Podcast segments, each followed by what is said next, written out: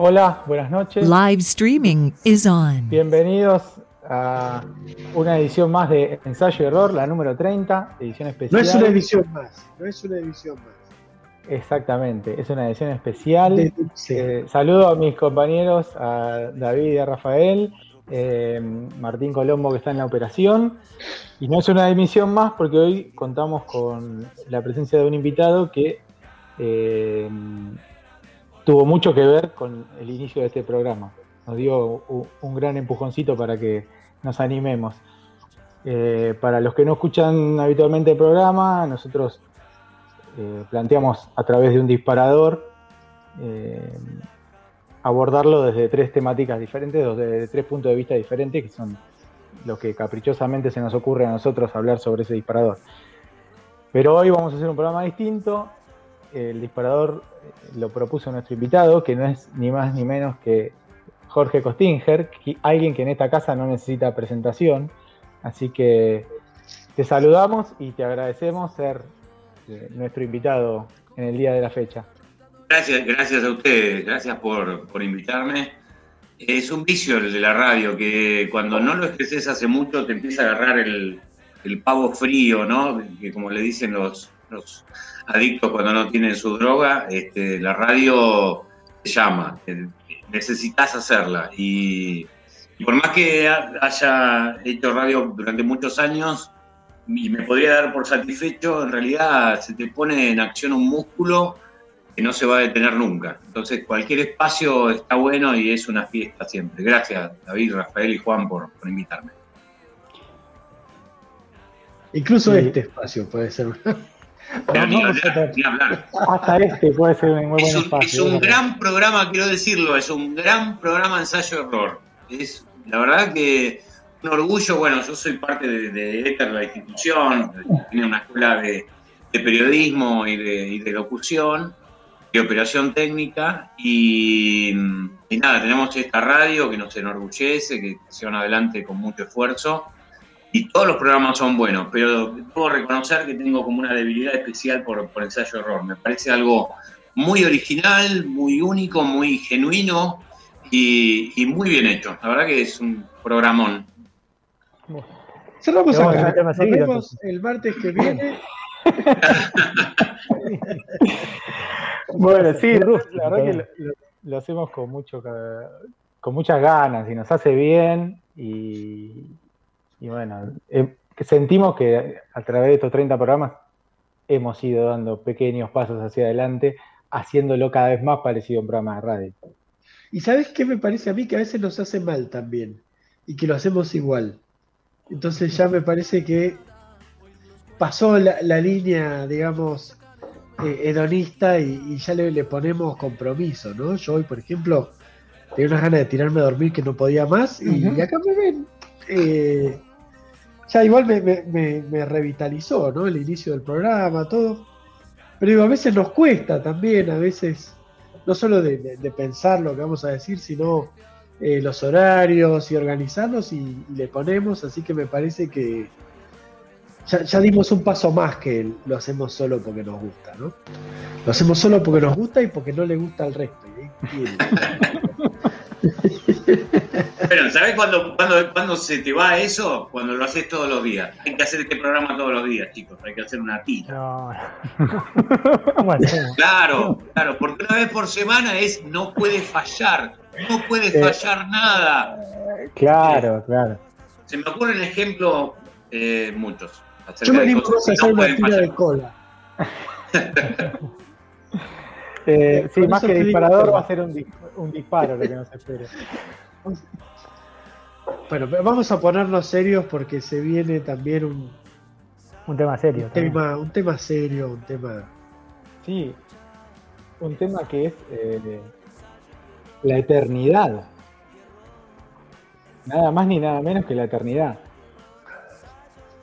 Creo que cumplís con uno de los requisitos, Jorge, que es este, elegir un disparador que complica sobre, de sobremanera al que lo eligió.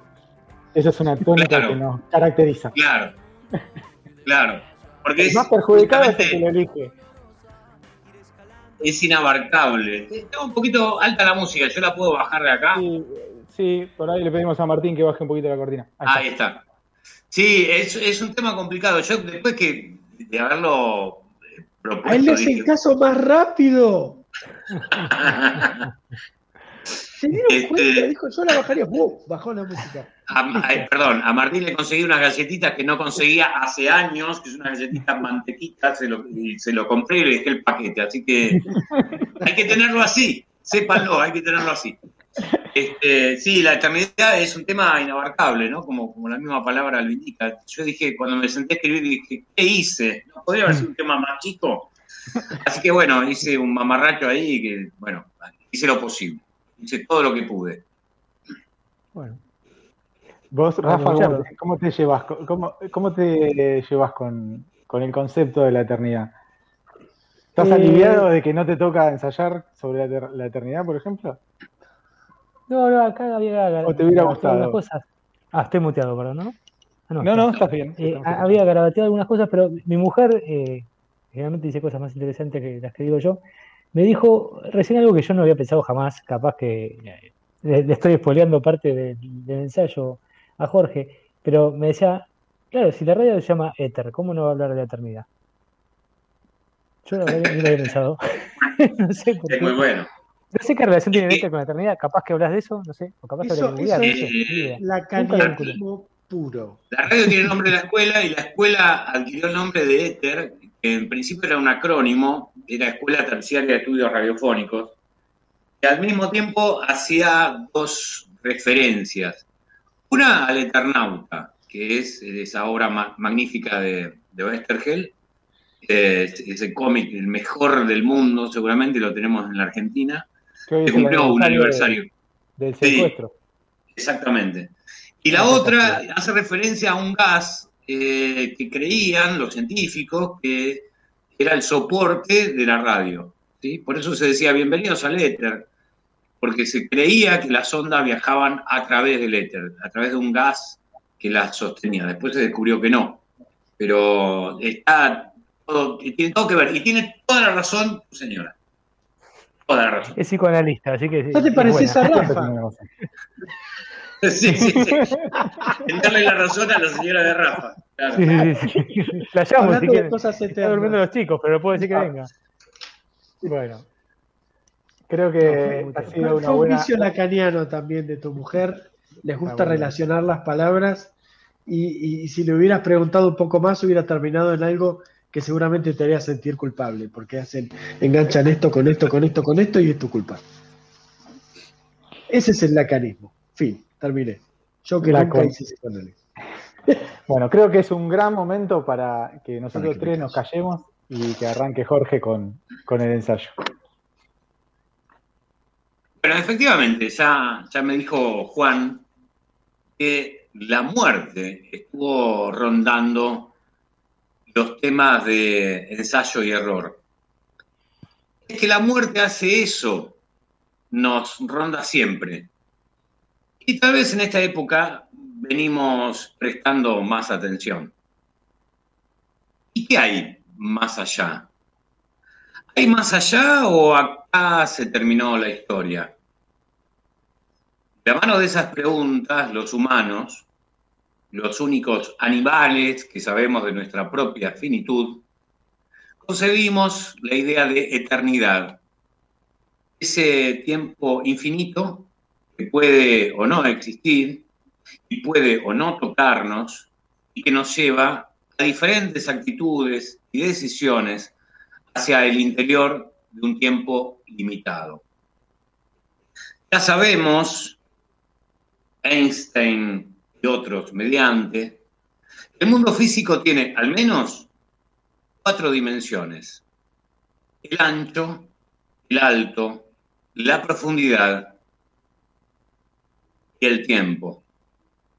Una madeja multidimensional que se dobla, que se curva, que se expande o se comprime, que juega con la masa, con la densidad y con las fuerzas gravitatorias. El tiempo, nos dicen, es relativo, aunque a nosotros nos parezca implacablemente determinado y taxativo. Y nosotros acá abajo, soñando infinitos, haciendo maquetas de paraísos, señalando hacia arriba para indicar a dónde se eterniza la eternidad, como si hubiera en verdad arriba, como si no estuviésemos pegados a una pelota que gira, rota y se inclina, pensando en el tiempo, acá menguante, de allá, más allá, mucho, pero mucho más allá, creciente. Plot twist. El 5 de abril de 1912 pasaron dos cosas importantes en Tandil. La primera fue la caída de su famosa piedra movediza, y tal vez a causa de ese mismo estrépito, se le daba por nacer a José Américo Beppo Gessi. Cosa del destino, Beppo Gessi fue picapedrero, pero también fue un poeta, un anarquista y un croto. Se los llamaba crotos a los lincheras, trabajadores golondrinas que recorrían la patria al ritmo temporal de las cosechas. El término les vino por un decreto del gobernador de la provincia de Buenos Aires entre 1918 y 1921, José Camilo Croto, con doble T, un radical de la literal primera hora, que renunció a la gobernación por desacuerdo con don Hipólito Yrigoyen. Su único acto de gobierno memorable fue un decreto por el cual se les daba pasajes gratis a esos trabajadores temporales. Los lincheras, esas sombras harapientas que caminaban por las vías, pasaron entonces a llamarse los que viajaban por Croto. Esos viajan por Croto, los Crotos. Seguramente incluso han inspirado al famoso hombre de la bolsa, con que las madres amenazaban a los niños en el siglo pasado. Beppo Bessi, entonces, fue un croto, una figura mítica que inspiró a músicos como Atahualpa Yupanqui, Facundo Cabral, a titiriteros como Javier Villafáñez, a cineastas. A sus 75 años, José Américo Gessi fue ovacionado en la Cumbre Internacional de Crotos Libres que se realizó en Mar del Plata en 1996. Un encuentro que tuvo participación de lincheras de Argentina, Uruguay, Chile, España, Francia, Australia, Canadá, Estados Unidos, Holanda, Grecia. Cuatro agencias internacionales de noticias, 48 radios nacionales AM, 32 FM, varias eh, cadenas de canales de televisión e innumerables diarios del país y del exterior cubrieron el acontecimiento. Me tocó dar un discurso en esa cumbre. Como secretario general del Sindicato Unificado de Trabajadores del Tiempo. Voy a reproducir aquí, en parte, ese discurso. Compañeros, en nombre del Sutrati, quiero agradecer a, bueno, ahí siguen dos o tres agradecimientos, por esta invitación. ¿Cuántas veces mientras esperamos que nuestro hijo o hija salga de la escuela presencial o que abra por fin la bicicletería para preguntar un precio, nos decimos, con un dejo de resignación mezclado con la autosatisfacción de encontrarle una vuelta al infortunio de la espera, bueno, hago tiempo un rato, con tal o cual cosa. Hacemos tiempo, vivimos haciendo tiempo. De modo que somos algo así como fabricantes de tiempo, operarios una línea mundial de montaje de tiempo, lo producimos en grandes cantidades. ¿A dónde va todo ese tiempo que hacemos mientras una voz desconocida nos reprende desde la cavidad de la conciencia si es que acaso osamos perderlo? Piensen, ¿quién puede ser el beneficiario de mucho, mucho tiempo fabricado por todos nosotros? ¿A quién va el stock de tiempo? Ese stock se mantiene constante por una energía humana hasta ahora, hasta hoy, renovable. Por cierto, a la eternidad, la suma de todos los tiempos. ¿Y somos nosotros eternos? Claro que no. Obviamente no. ¿Qué somos? ¿Qué somos nosotros si hay un ser inmortal, eterno, que nos chupa el tiempo que producimos? Si los digo yo, lo voy a escribir acá, somos mortales, damas y caballeros, finitos como pedo de víbora.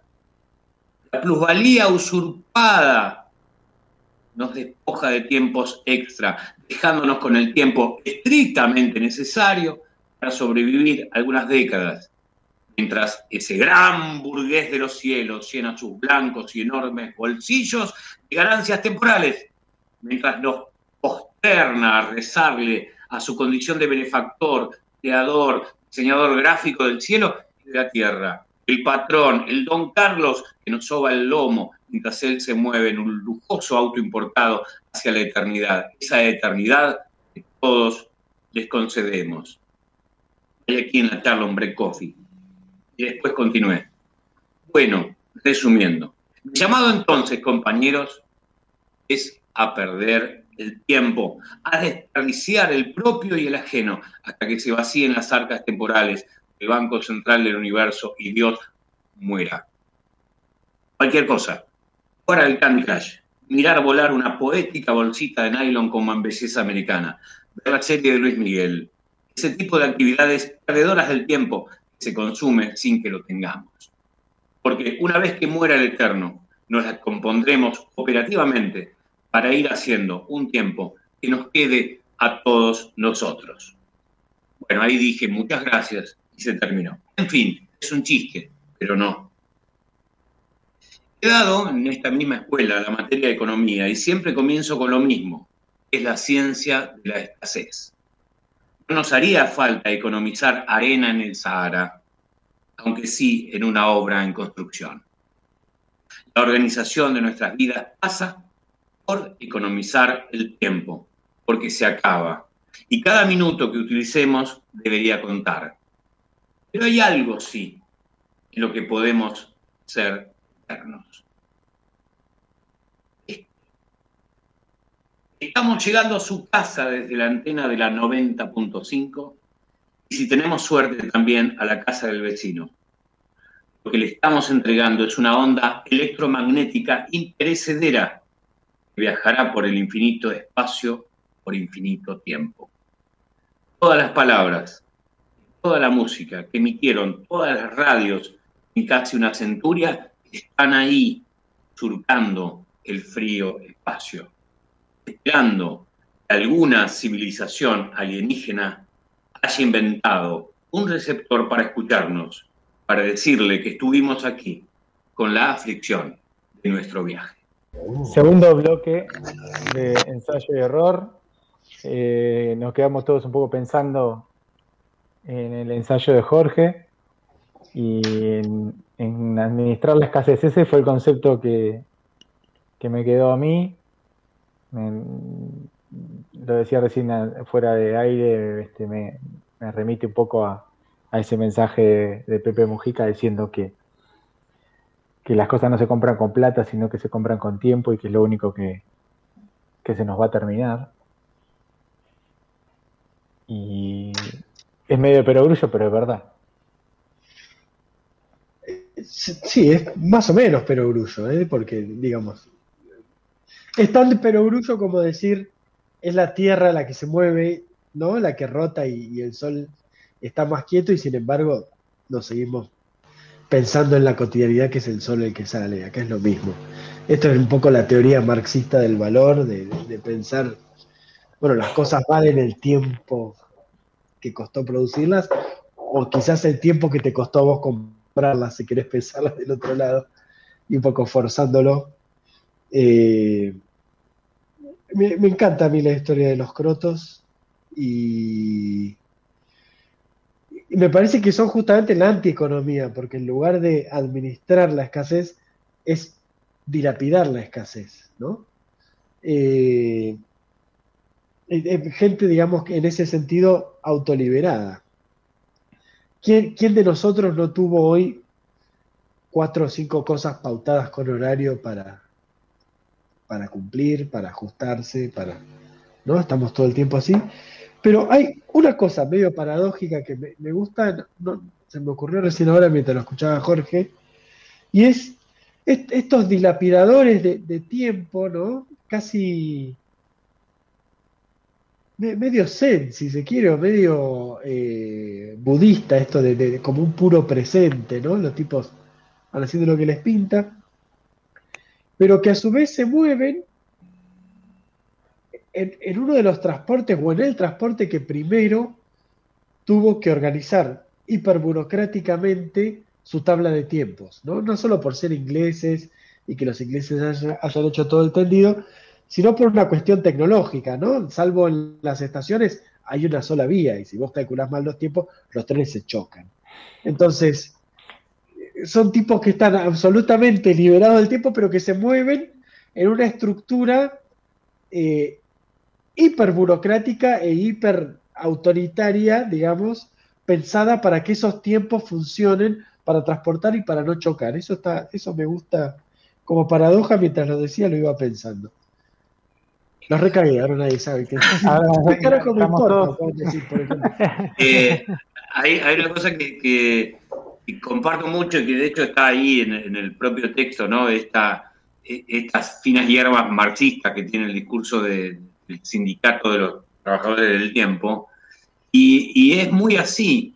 Fíjate que los dueños del capital, el tiempo les juega a su favor. Cada minuto que pasa son más ricos porque el capital trabaja solo y tenés plazos fijos y tenés plata de interés y esa plata se multiplica. Y nosotros que somos solamente dueños de nuestra, eh, nuestras manos y que somos dueños de nuestro trabajo, somos vendedores de tiempo. Nosotros no tenemos el tiempo a nuestro favor. Nosotros lo estamos vendiendo el mayor tiempo posible, desde que tenemos 14, 15 años y por ahí hasta los 60 o 70, vendemos nuestro tiempo. Es lo único que podemos, que podemos ofrecer, ¿no? Eh, y, en función de eso, digamos, el tiempo que nos queda para disfrutar, el tiempo que nos queda eh, para vivir, para vivir más, más dignamente, lo estamos todo el tiempo cuantificando en una lucha permanente para escapar de la concepción de la muerte. ¿sí? El tiempo se nos acaba. ¿Para qué le serviría a un Dios cualquiera, eterno, un auto que corra 200 kilómetros por hora? Sería absolutamente al pedo.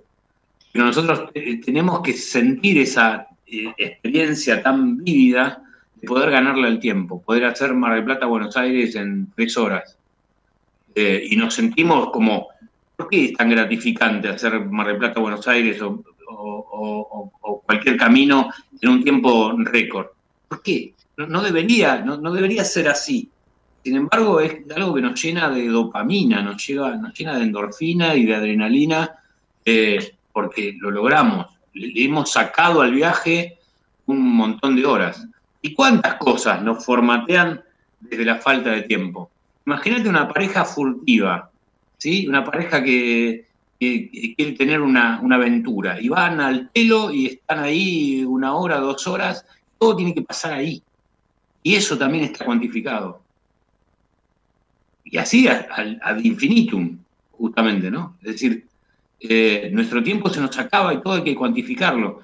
El tiempo que, que sentimos que perdemos cuando estamos en una conversación que no nos importa, cuando estamos con alguien que no nos aporta nada. Creo que cuando uno se vuelve, ustedes son todos más jóvenes que yo, eh, cuando uno se vuelve más grande, se vuelve más mezquino con el tiempo, más calculador. Uno cuando era más chico estaba más al pedo, podías hablar de, de bueches perdidos y te encontraba con gente y reuniones de amigos y juntadas de, chicos y chicas de la escuela y por ahí te parecían unos boludos, pero a pilas. Y hoy no te bancas un boludo ni cinco minutos. Vos decís, Sí, es verdad. Esto se termina. O sea, ¿por qué tengo que estar en esta conversación que no me importa? Sí, me quedé pensando en una cosa, perdón. sí, es verdad que uno, eh, el tiempo, a medida que se pone grande, como que tratás de administrarlo también, no sé, es como tenés, sos consciente de las limitaciones de, los horarios y lo que tenés que hacer en los horarios y, disfrutarlo, pero es esa lucha eterna entre disfrutar y, al mismo tiempo tener que las cosas que uno tiene que hacer. Pero también me quedé pensando en, eh, los lincheras, en, eh, en Diógenes, que era un, filósofo linchera de, Grecia, y, y esa, esa leyenda o esa anécdota supuestamente ocurrió realmente de cuando conoció a Alejandro Magno, que el hombre más poderoso de, la tierra, y fui a conocerlo a, Diógenes, que vivía como un, como como un pobre, digamos, en la calle, y al mismo tiempo era un sabio. Y cuando Alejandro Magno se paró frente a él, dijo, bueno, pídeme lo que quieras. y Diógenes le dijo, te voy a decir en, en argentino, ¿no? ¿Te podés correr un poquito que me estás tapando el sol? ¿No? Y eso era lo único que le molestaba a, Diógenes, y se lo decía el hombre más poderoso del mundo y uno de los más poderosos de la historia, ¿no? Este, es decir, los lincheras, que son filósofos al mismo tiempo, eh, tienen otra concepción del tiempo y de la importancia. Lo que más le importaba a Diógenes en ese caso era el sol, no, importaba decir Alejandro Magno o cualquier otra persona que estaba enfrente, estaba molestando y no le permitía disfrutar del sol. Así que los lincheras tienen para mí esa, esa potestad, bueno, lo hablamos también de, tener otro uso del tiempo diferente. También pensaba en, la eternidad, que no es lo mismo, pero es parecido a la inmortalidad. ¿no? Eh, pues la inmortalidad también puede ser un castigo. Somos todos mortales y ya, lo sabemos, pero al mismo tiempo se cree que uno puede ser inmortal, pero sería lo peor del posible, ¿no? Ser inmortal, no morir nunca y toda la gente que uno quiere se, muere y, no tener un, sí, un fin, ¿no? Entonces e, es, es como una, un castigo también de los dioses, ¿no? Esto de, que son inmortales, o en la mitología griega, tenían la, potestad de ser inmortales y eternos, pero al mismo tiempo eso, eso era un castigo, ¿no? Eh, yo los perdí al Colo y a, y a, Juan, no sé si están ahí. Estamos acá, estamos acá, yo me veo. Yo, ¿Sí? veo, ah. yo me veo, sí. Entonces, quiero, un problema de mi conexión. Retomo un poco de, de, lo que dijiste, Rafa, y, mm, y la verdad mm, es que a veces uno escucha cosas que, ponen en, palabras concretas lo que uno siente y por ahí no puede expresar. Y a raíz de que el disparador había sido ese, em, el que eligió Jorge, yo fui a buscar una, una entrevista de Sacheri a Dolina, que ya alguna vez la hice este, hice alguna referencia. Y eh, Dolina dice que él leyó El sentimiento trágico de Unamuno y que eso lo leyó a los 23 años y que eso lo hizo un tipo más triste de lo que era porque Unamuno le puso en palabras todo lo que él ya intuía de lo que era la vida. Y, lo describe Unamuno como una persona que quería creer pero que no creía. Su inteligencia no le permitía creer, pero él quería creer porque entendía que ni siquiera había un plan satánico para la vida, ni siquiera había eso. Sea, dice que, si, existiera el infierno, quiere decir que, algo tiene un poco de sentido, o sea, la vida tiene un plan, uno se opone y por eso va al infierno. Entonces, a partir de ahí, él dice que si, tuviera que replantearse o, volver a vivir, ese libro no lo leería no por malo, sino por demasiado bueno. Entonces ahí él eh, eh, hace una referencia a, un libro de Senacour, que es un francés del siglo XVIII, eh, fines del siglo XVIII, principios del siglo XIX, el Obermann, que, y, reflexiona que en realidad el verdadero infierno es un infierno injusto. Es saber que nada tiene sentido. Entonces, el Overman es el que se revela contra esa injusticia. Dice, si la nada lo que nos espera, vivamos tratando de hacer que esto sea una injusticia. O sea, esto no tiene sentido, pero vamos a vivir como si lo tuviera. Y, ahí yo siempre pensé en, la fe, en la, gente de fe, que la fe tiene un montón de cosas negativas, pero si tiene una connotación positiva me parece que es que le quita un poco de sentido trágico a la existencia. Y los que no tenemos fe, eh, no podemos parar de pensar en, la tragedia, la tragedia de estar vivos. uno se distrae todo el tiempo para no acordarse de eso. Se me ocurre también una. Me, deprimí. Una derivada de, la eternidad, que es eh, como una especie de, eternidad marcadía o de segunda selección, que es la eh, posteridad. ¿no? Eh, ¿Cuántas cosas hacemos para dejar, decimos, un legado? por ahí trabajamos tratando de construir una casa, de comprar un terreno, de tener propiedades. Decimos, para dejárselos todo eso a nuestros hijos, ¿no? Como para ayudarlos en su turno, cuando ellos queden solos, que sea con eso, con la ayuda de los padres. Eh, el arte mismo, el arte que tiene esa esa necesidad de trascendencia, ¿no? Esa, esa, está imbuido de la, trascendencia, es decir, lo vamos a dejar y, las futuras generaciones eh, lo van a disfrutar y de alguna manera vamos a seguir vivos en ese recuerdo, ¿no? Como uno puede escuchar hoy a Mozart, igual Mozart está jodidamente muerto. O sea, eh, también, eh, digo, ahí la divisora de aguas es, es la, la religión. Por ahí hay una nube donde está Mozart sentado, viendo cómo lo que hizo en esa juventud hiperpotente y productiva que tuvo, eh, se sigue manifestando y sigue él estando presente y resistió al olvido. Y por ahí no. Y si es que no, ¿qué sentido tiene esa búsqueda de la, la, posteridad, la, búsqueda de la trascendencia? que dejemos una marca indeleble en la tierra. ¿Realmente nos va a importar? vamos a tener la oportunidad de que eso nos importe y que eso lo disfrutemos. Y por otro lado, ¿por cuánto rato? Porque coincido eh, con lo que decía Rafael hace un rato, ¿no?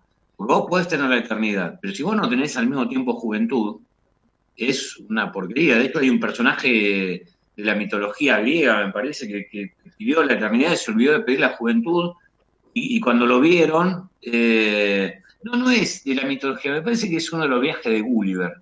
vio, un, algo que le pareció un árbol y era un viejo todo eh, arrugado, era justamente eso, que era eterno pero no joven. ¿Para qué nos sirve? Y además, eh, en la vida que nosotros tengamos, vamos a multiplicarlo por cuánto, por cuántos millones. ¿A qué potencia lo subimos para que valga la pena esa eternidad? Yo creo que me, digo, para hacerlo más corto, me pego un embole a, las dos horas. A las dos horas, hola, ahora me encuentro otra vez conmigo. O sea, me tuve que soportar, yo quisiera 90 años, y ahora voy a estar una eternidad conmigo mismo. No. Yo paso, muchas gracias, pero yo paso. Yo siento que digo, bueno, yo trato todo el tiempo de decir, bueno, llego hasta los 80 y está, y después digo, y el día que tenga 79 voy a pedir 10 más, y así después voy a pedir 10 más, voy a pedir 10 más. Es como mi hija con los dibujitos, más o menos. Este, igual hay algo que nos puede tranquilizar, que es que primero la, propia relatividad del tiempo, ¿no? Ya eh, eh, no solo percibida, sino eh, como científicamente trabajada. Y segundo, ya más filosóficamente, bueno, el tiempo también como una percepción humana de las cosas. Es decir, sin humanidad tampoco hay tiempo, y si no estás vivo tampoco hay tiempo. Entonces no, no hay eternidad. Eh, probablemente, ¿no? Probablemente. Porque, por ejemplo, si quieren volvemos un segundo a, mi pánico a la eternidad y, a este no termina nunca, ¿no? Imagínate estar vivo o estar muerto o, no existir y que no termine nunca. Pero está el espejo, ¿no? Que es la eternidad para atrás y que no te aburrió tanto. O vos estás aburrido de toda la eternidad que hubo para atrás. ¿Te costó esperar hasta este momento? ¿Vos te tuviste que tomar un tarro de café? pero antes de existir hay toda una eternidad para atrás. De la cual uno es Y nosotros no sufrimos tanto. Yo no es que dije por fin, la puta madre. Eh, y después ver Independiente saliendo 0 a 0 y decir, ¿tanto esperé para esto? ¿Vos, me estás cargando? Bueno, Este, hay, hay para mí un, con estas cuestiones del tiempo y el tiempo como percepción, digamos, humana, justamente eh, el arte del tiempo eh, es justamente magnífico para eso, ¿no? Que es la música. Eh, la música como te da a veces una dimensión del tiempo, como te da un ritmo, como te, pauta ciertas cosas, te, acelera, te, te, pone más meditativo. y en función de eso yo estuve buscando, por nunca me acordaba el nombre, mis dos experiencias musicales de la eternidad.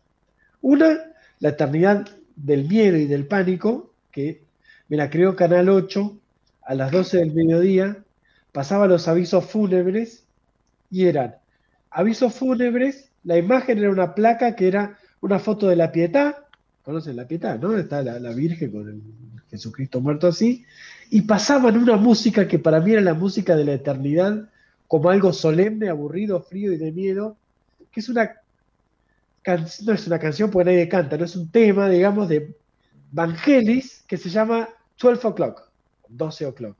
Si lo buscan van a escuchar esas campanadas y ese coro, y eso, eso es la muerte para mí, y es asquerosa. Y después una, una vivencia placentera de la eternidad, ya estamos en horario fuera de protección al menor, así que me tomo la libertad eh, estando en La Plata. Yo era, era joven y necesitaba el dinero, dirían en las películas. Y Raro en mí estaba, posta, Raro en mí, una de las primeras que estaba muy fumado, muy fumado. Y estábamos escuchando Moby, tomá Spotify, lo puedo nombrar aunque no lo pueda poner. Estamos escuchando Moby, una canción de, su disco Songs, eh, a ver si me acuerdo cómo se llama, creo que es Alone, solo. Bueno, es una canción que dura 10 minutos, ¿no? Y a su vez, estar fumado te cambia mucho la percepción del tiempo. Entonces era tipo, en un momento, hace siete años que estamos escuchando esta canción y no termina. Está buenísimo. Esto es, dura para siempre. Así que yo tengo la música como lo mejor y lo peor de la eternidad. El lado oscuro de la luna de Pink Floyd también hace ese efecto, ¿eh? El lado oscuro de la luna también hace ese efecto. Vos decís, para siempre estamos escuchando esta canción. Mejor que hacer eje, que en la radio te la ponían para siempre también. Sí, bueno, después hay, para, cambiar un poco el, tono, hay momentos efímeros que parecen, se nos hacen eternos, más que nada por las ansiedades con las que los transitamos, pero por ejemplo, eh, los cinco minutos que tenés que esperar para que un té esté bien hecho, yo creo que nunca saqué el saquito. La, única, vez que duró cinco minutos es porque me lo olvidé o me llamaron por teléfono. yo lo pongo, apenas está un poquito negro, se toma así, dale. Porque no puedo. O el Lo apretás, lo pones en la, en la cuchara, lo envolvés con el hilito y le decís, bueno, ya está. ¿Cuánto más? ¿Cuánto mejor puede salir si este té es una poronga? Este, no, no. Sí. no, ¿Eh? Es una marca. Yo estoy en Sri Lanka recogiendo hojitas del árbol y. Ah, Agradecer si este, boludo. Tomate todo y listo. Ponle mucho azúcar y ya está. Pero hay, sí, pequeños momentos de la vida en los que se nos hace eterno esperar sí, ¿Sabes otro que es cortito pero se me hace eterno y no lo soporto? Entre el algodón y la aguja. Viste que vienen, te ponen el algodoncito con alcohol y después viene la aguja y vos decís, ese instante entre que salió el algodón y entra la aguja durará un segundo, pero es 15 años para mí. Entonces, para no soportar esa espera, yo me pellizco la pierna el doble de fuerte que la aguja, pero decís, ya está, boludo, no voy a estar esperando que vengas vos. Ya me dolía de antes. Ese es mi secreto, desde que tengo 7 años, lo sigo usando. Eh, ahora que tengo nueve.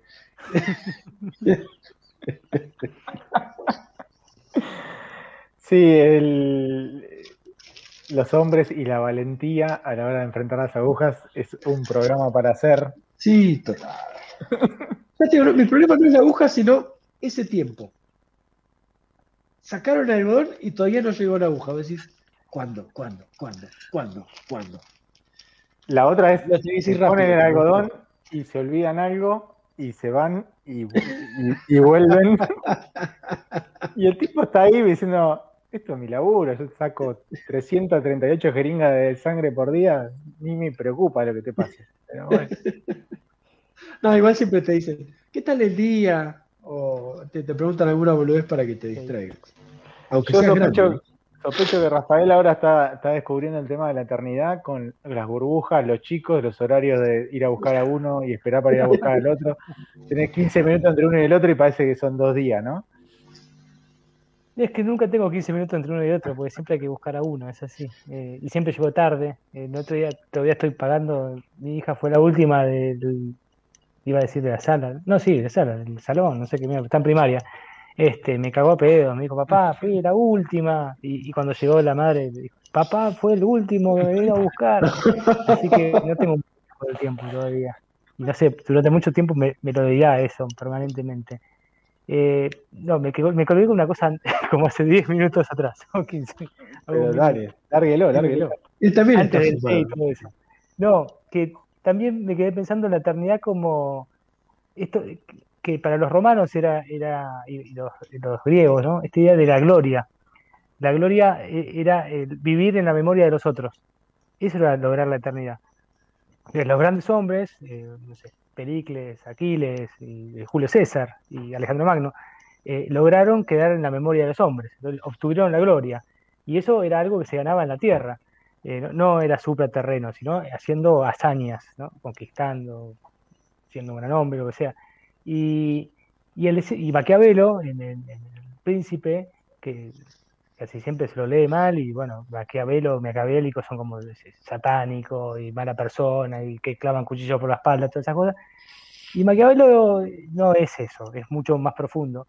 Pero en un momento cuando habla de, muchos de los consejos que le da a, a los príncipes y le dice, no me acuerdo, creo que es el capítulo 15, bueno, eh, uno puede conseguir muchas cosas este, siendo príncipe, con asesinatos o con, haciendo, eh, faltando la palabra dada, pero de esa forma no se consigue la gloria.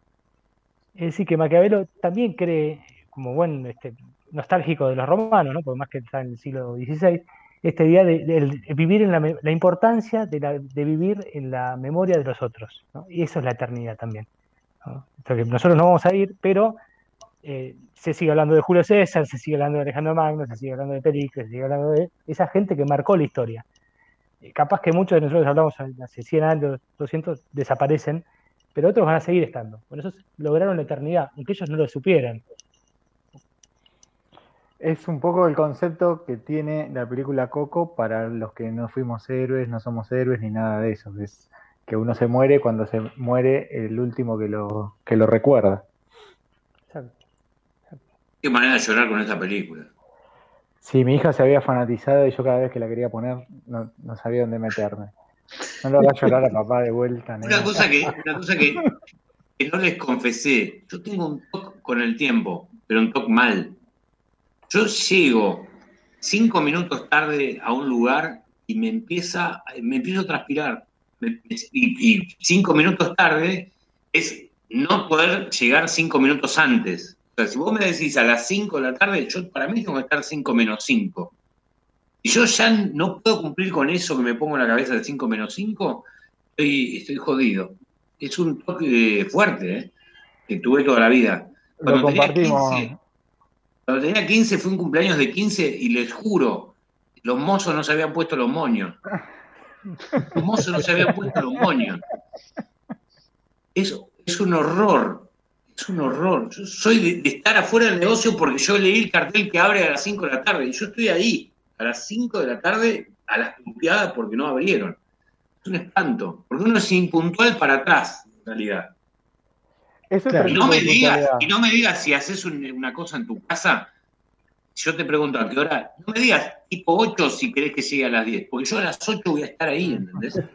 Claro. Aunque lo trate de evitar. Mira, Jorge, yo iba a la escuela 10, ahí en Entre Ríos y Avellaneda. La escuela 10 eh, habría eh, nosotros, en, en, vez de hacer de 1 a 5 el turno tarde, como la escuela 10 tenía secundario a la noche, era de 12 y media a 4 y media. Si yo llegaba y ya habían salido los de las 12, sentía que había llegado tarde. Los de las 12 del turno mañana, o sea, yo tenía que verlos salir y entrar ahí. Same, sí, sí. No, sentía, sentía, o sea, mi viejo, las cantidades de veces que me ha puteado, yo, yo tomaba este, el 521 en Solís y Galicia, o sea, la continuación de Tucumán, hasta Tucumán y Avellaneda. Son cuatro minutos. En ese momento era un viaje eterno, hablando de la noción del tiempo y cuando uno es chico, ¿no? Eh, colectivo que pasan cada cinco minutos, siete, un viaje de cinco. Si perdía uno, hasta podía perder dos. Bueno, yo llegaba y el colectivo había pasado y volvía a casa diciendo a mi papá, llévame. Mi hijo me puteaba en colores porque me llevaba en el auto para que yo llegara 20 minutos más temprano. Un horror. vivimos, muy mal los que tenemos ese toque del tiempo. Todo lo contrario. En, el Nacional, en el Nacional he, entrado prendiendo la luz mil veces. Iba a la mañana. Prendiendo los botones de la luz. Loco. el código llegó tarde el primer día de clase, yo me acuerdo. Perdón, ¿eh? primer año, primer día de clase de primer año. Es cierto. Eh, no sé que me acordaba también cuando decías esto de cómo se siente bien el que ahorra tiempo eh, en un viaje en Mar del Plata a Buenos Aires. Yo tengo una experiencia parecida, pero al contrario, que es que mal me siento cuando elijo la cola equivocada en el supermercado. Ah, sí. Que sí. Pero no puedes elegir la, correcta. Siempre, siempre elegir la equivocada. Sí, pues. Porque si avanza muy rápido se va a quedar sin rollo. O sea, va a pasar algo así. Es verdad, es verdad. Eh, el celular igual es un gran anulador de, esos de esas angustias, pero bueno, en función de lo que decías, también es, un aparato que está hecho para que ese tiempo que usamos lo capitalicen otras personas, ¿no? Pero bueno, en fin. Sí, igual. No nos vamos a poner solemnes ahora. El, principio de la cuarentena tuvo ese efecto, que era ibas al supermercado rogando que haya cola, cosa que te tenías que quedar un rato largo y no podías volver. Sí, bueno, qué bueno me tocó atrás de esta gente. Buscabas el que tenga el chango con más cosas y te ponías atrás de ese. Bueno, estamos llegando al final. Eh, antes que nada, agradecerte, Jorge, la participación. Gracias a ustedes. Eh, has, sido, has interpretado lo que nosotros queríamos hacer con el programa y sin decírtelo, queríamos que sea un programa distinto y lo fue. Lo, lo siento así, creo que mis compañeros también. Y a, partir de este minuto hay alguien que la está pasando mal, que es el que tiene que proponer el disparador de la semana que viene. Eh, tiene que elegir con qué se va a complicar la vida. Esto, esto no se puede hacer eterno. Eh, tenía varias opciones, pero me las olvidé. Así que los voy a dejar con la que era solo una de ellas. Eh, no sé, yo, yo diría sexo. Pero tenemos que hacer el programa. Podemos ir a erotismo, sensualidad. Si quieren, sensualidad. Me gusta más. Bueno. Sí, va. Yo ni sé lo que voy a hacer. Llorar, probablemente, abrazado a la moda. pero es una parafilia, creo que cuenta como sexo. nunca, nunca me voy a olvidar una, una, reunión donde alguien te dijo a vos eh, en un brindis, no, miremos a los ojos porque son siete años de mal sexo y David contestó, siete años de mal sexo igual es sexo.